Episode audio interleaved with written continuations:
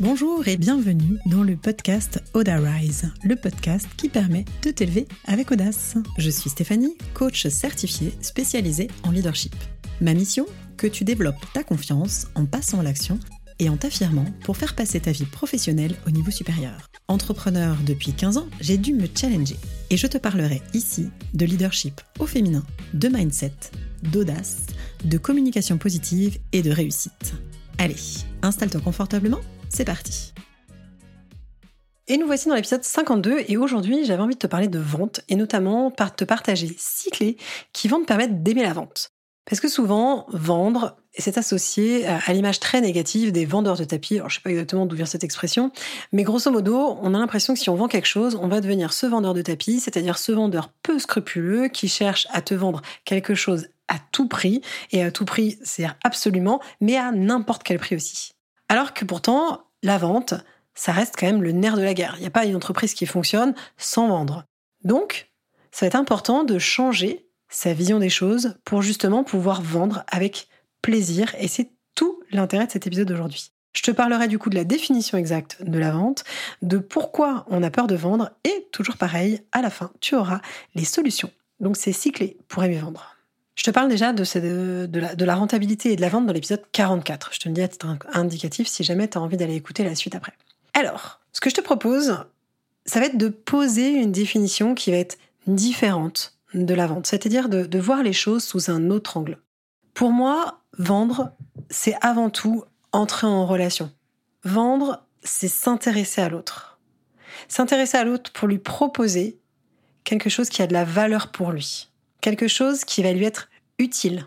Donc tu vois, à partir du moment où tu te dis pas je vais lui vendre un truc qui va lui servir à rien, non, bah, du coup là c'est plus péjoratif, mais quand tu penses que ton expertise, ton service a pour objectif de rendre service à l'autre, avant tout, tu vas pouvoir commencer à mettre de la conscience dans la vente.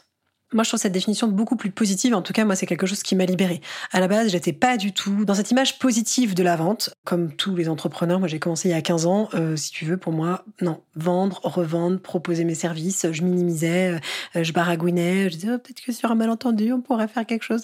Non, en fait, non. Il y a un moment, quand je sais que j'ai une valeur à apporter à l'autre et que ça répond à son besoin, bah, du coup, je lui propose et lui dispose. Parce qu'il y a aussi cette notion qui est fondamentale. C'est-à-dire que c'est pas parce que tu proposes ton service à quelqu'un que tu l'imposes. Tu ne mets pas un couteau sous la gorge pour qu'il aille euh, valider et acheter ce que tu lui proposes. Il y a un moment, en fait, tu proposes et l'autre dispose. Et alors, c'est pas parce que toi, tu débats potentiellement avec ton incapacité à dire non, ce qui était mon cas pendant longtemps, que c'est le cas pour l'autre. Chacun a sa responsabilité. Il y a une autre phrase que j'aime bien, au-delà de tu proposes, il dispose, c'est qui es-tu pour priver l'autre de ton expertise et de ton service. Comme je te disais, la vente, avant tout, c'est entrer en relation, s'intéresser à l'autre et lui proposer une solution à sa problématique. Et ça se trouve, ton service ou ton produit va pas y répondre. Et dans ces cas-là, effectivement, te transforme pas en vendeur de tapis en lui en vendant à pneus à quelqu'un qui cherche une maison. Mais tu vois, l'objectif, c'est de remettre du sens et de la relation encore une fois. Alors pourquoi on a peur de vendre? J'ai identifié quatre peurs principales. La première, que tu connais très bien, c'est la peur du rejet. C'est-à-dire qu'en fait, on a l'impression que c'est difficile de vendre parce qu'on fait un amalgame, ou plutôt on a peur de vendre parce qu'on fait un amalgame entre ce qu'on vend et ce qu'on est. On a l'impression que si on vend pas, c'est qu'on est nul. Mais il y a une différence entre ce que tu fais, ce que tu vends et ce que tu es. C'est-à-dire que c'est pas parce que t'as pas fait euh, une vente aujourd'hui ou euh, dix ventes en fonction du volume que tu as que tu es une mauvaise euh, compagne, une mauvaise maman, une mauvaise amie ça ne change rien à ta valeur que ton service soit vendu ou non. Pour travailler sur ta peur du rejet, c'est bien important de faire du coup cette distinction entre ce que tu es et ce que tu fais. Tu n'es pas ton service, tu n'es pas ton produit, tu ne te limites pas à ton boulot. Ça ne diminue pas ta valeur de vendre ou pas. Après, ce serait mentir que de te dire que ça flatte pas l'ego quand tu as des réussites et quand tu as des ventes. Oui, et en même temps, ce qui est intéressant, c'est d'aller nourrir ton référentiel interne plutôt que de toujours attendre de la reconnaissance de l'extérieur en nourrissant justement ce référentiel extérieur. La deuxième peur, dans la peur de vendre, c'est aussi la peur d'être cupide. Alors là, il y a un gros truc sur l'argent. L'impression que tout le monde va en gagner, mais que finalement, il faut pas vraiment en parler parce que l'argent, c'est mauvais. L'argent, ça transforme. L'argent, euh, ça fait justement des personnes qui n'ont pas de valeur. Il y a tout un amalgame autour de l'argent. Et d'ailleurs, je t'avais fait un épisode là-dessus. C'était l'épisode 41 où justement on parlait de money mindset, c'est-à-dire ton rapport vraiment à l'argent. Donc cette peur d'être cupide, elle va euh, te mettre forcément des bâtons dans les roues parce que tu dis bah j'ai envie de vendre mais en même temps si vendre et avoir de l'argent ça veut dire que ça fait de moi une mauvaise personne bah tu vois tu rentres typiquement dans un auto-sabotage ce dont je t'ai parlé déjà pareil dans l'épisode de podcast 49 sur la peur de réussir parce que justement dans cette peur de vendre la peur dont je viens de te parler c'est aussi la peur de réussir. C'est-à-dire qu'à partir du moment où réussir veut dire faire des ventes veut dire avoir une visibilité bah du coup tu dis ok ça amène toutes les peurs suivantes.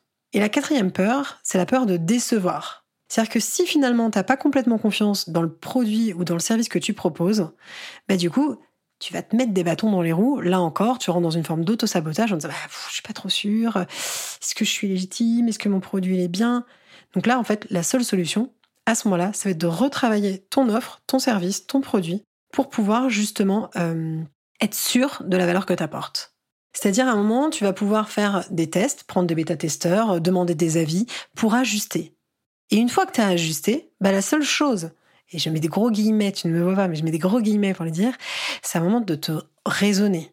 Si tu as des retours positifs, il n'y a aucune raison que tu déçoives la personne qui va recevoir ton produit ou ton service. Donc, quatre peurs principalement qui vont bloquer ton envie de vendre, c'est la peur du rejet, la peur d'être cupide, la peur de réussir et la peur de décevoir. En fait, t'as pas un rôle à jouer quand tu vends. Ce qui va être important, c'est que tu sois toi, que tu sois authentique. C'est parce que tu vas être authentique avec tes failles, hein, parce qu'on n'est pas 100%, euh, euh, pas, personne n'est parfait, c'est même pas euh, ni pensable ni souhaitable. Mais c'est parce que tu es toi que tu vas attirer les bons clients. Ceux qui seront du coup pas déçus, ceux qui vont pas penser que t'es cupide, ceux qui vont pas te rejeter, c'est parce que t'es toi que tu vas attirer les bons clients, ceux qui sont faits pour toi, ceux qui te ressemblent. Et comme on est plus de 7 milliards sur Terre, bah en fait, ça te laisse quand même une petite marge pour trouver ceux qui vont être les bons pour toi. Donc ça sert à rien de copier euh, les messages des autres, les stratégies des autres, ça sert à rien d'être agressive. Ce qu'on te demande, c'est juste d'être toi, parce que, comme dirait l'autre, les autres sont déjà pris. J'avais deux, trois petites questions, tu vas prendre un stylo, pour identifier ta peur.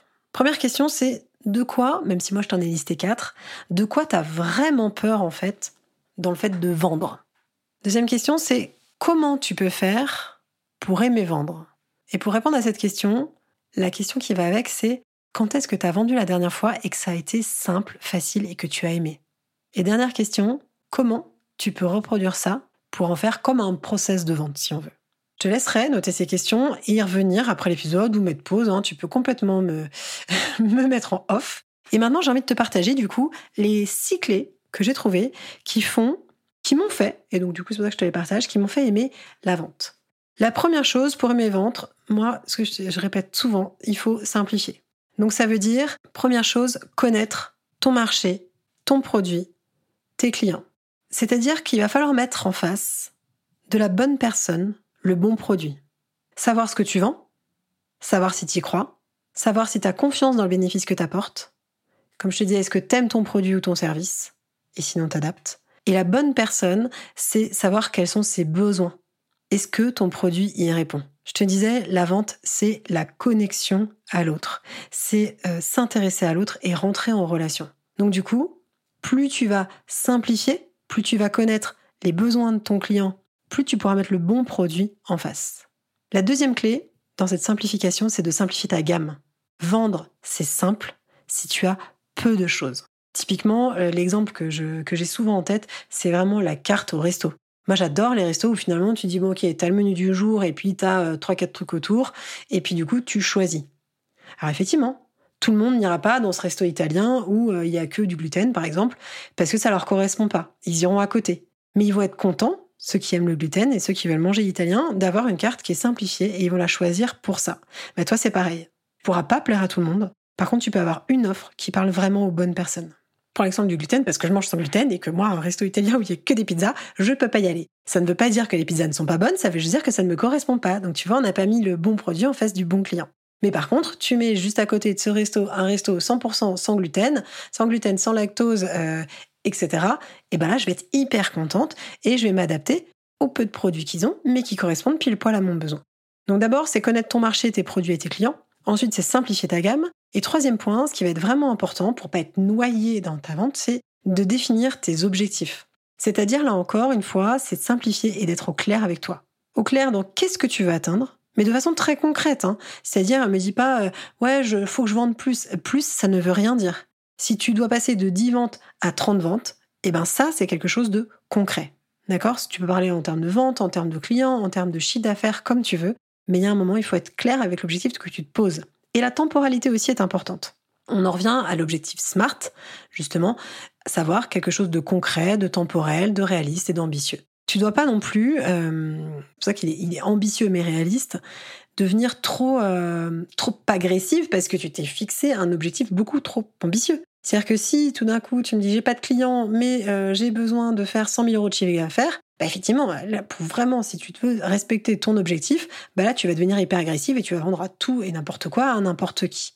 Donc du coup ça va pas fonctionner. Donc c'est être réaliste tout en étant ambitieuse, ça doit te stimuler et être au clair avec ce que tu veux de façon très concrète. Ensuite, ce qui va être bien dans cette notion d'objectif, ça va être forcément d'être orienté résultat. Mais la vente, c'est aussi bien penser à tes résultats, penser qu'au relationnel. Parce qu'en fait, et ça c'est mon quatrième point, ça va être de rentrer dans cette qualité relationnelle. C'est-à-dire dans l'empathie, dans l'honnêteté. Comme je te disais, l'objectif de la vente, c'est de rentrer en lien, de connaître l'autre, de s'intéresser vraiment. L'objectif, c'est pas juste de poser des questions parce que ça fait bien de poser des questions. L'objectif, c'est de travailler ton relationnel, d'écouter activement, de reformuler pour bien comprendre, pour être bien sûr qu'on a bien compris, et poser des questions ouvertes. Prendre toutes ces informations. Et le cinquième point, du coup, comme je te disais, c'est la communication. Avoir une communication qui va être facile. Au-delà du produit et de ses bénéfices, c'est euh, qui, doivent, eux, de toute façon, être 100% clairs pour toi, c'est vraiment garder ce côté euh, curiosité, ouverture, disponibilité. L'objectif, c'est de, c'est pas de jouer à un jeu, c'est d'être vraiment dans les enjeux de ton client. Et donc, c'est pour ça que je te parlais tout à l'heure de questions ouvertes. C'est parce que ces questions ouvertes, elles vont te permettre de mieux comprendre. Donc, pour rappel, les questions ouvertes, c'est qui, quoi, quand, comment, pourquoi, qu'est-ce que. C'est des questions euh, auxquelles on ne peut pas répondre oui ou non. Parce que là, c'est là, c'est l'ennemi numéro un de la vente, c'est d'avoir un oui ou un non. Si c'est un oui, bon bah ok, c'est bien, tu signes. Si c'est non, bah du coup, t'as l'air un peu con. Tu sais pas comment rebondir et tu sais pas comment tu vas pouvoir trouver une autre piste. Donc, c'est vraiment comprendre. Donc, poser des questions ouvertes, t'intéresser à l'autre, le comprendre et interagir. Ce qui est vraiment important, c'est ce côté sincère, authentique. C'est normal que toi, t'aies pas les réponses à tout, et c'est normal du coup que t'en prennes en face. Donc, tu vas pouvoir te préparer au maximum. Comme je te disais, c'est la connaissance de ton marché, ton client, etc. Mais par contre, laisse-toi surprendre par ce qui vient. Garde cette ouverture dans la communication. Et le sixième point, ça va être la gestion émotionnelle. C'est-à-dire ce que je t'inviterais toujours à faire, au-delà même de la vente, c'est de remettre du jeu plutôt que de l'enjeu. Alors ouais, je sais, c'est plus facile à dire qu'à faire. Quand on se dit, oh là, faut que je mange à la fin du mois, etc. Ouais, on peut se mettre la pression. Et pourtant, plus tu vas vibrer une, euh j'allais dire, dans le manque, plus tu vas ressentir du manque, plus tu vas transpirer le manque, plus ça va se ressentir, plus tu vas mettre inconsciemment la pression à tes clients, plus ça va faire le résultat inverse. Donc l'objectif, c'est vraiment que tu remettes euh, l'abondance, la confiance, l'enthousiasme au cœur de ta démarche de vente. En fait, l'objectif, c'est de t'amuser. Parce que la joie, elle est fédératrice.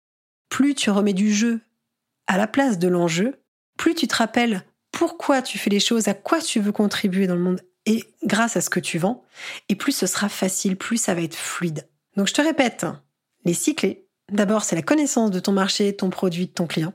Ensuite, c'est la simplification de ta gamme. Moins tu vends de choses, plus ça va être clair pour tout le monde. Ensuite, c'est te fixer des objectifs qui vont être concrets, ambitieux et réalistes et avec une date. Ensuite, ça va être te connecter à ta qualité relationnelle, ton empathie, ton honnêteté, bien communiquer, poser des questions ouvertes et t'intéresser vraiment à l'autre. Et ensuite, ça va être générer cet enthousiasme. Parce que oui, ça peut être un peu stressant. Et en même temps, c'est te focaliser sur pourquoi tu fais les choses, pour avoir à cœur et le faire avec un grand sourire qui est beaucoup plus avenant et qui est plus fédérateur et qui inspire la confiance plutôt que de le faire les sourcils froncés. Est-ce que c'est facile pour toi? J'aimerais que tu me contactes sur Instagram et que tu me dises, que tu me partages euh, tes tips, que tu me dises où t'en es, tes difficultés, et n'hésite pas. Les liens d'ailleurs pour se connecter à mon Instagram sont directement dans la bio. Et bien sûr, Si cet épisode peut parler à quelqu'un de ton entourage, n'hésite pas à lui partager et à me mettre 5 étoiles s'il t'a plu. Je te dis à très vite.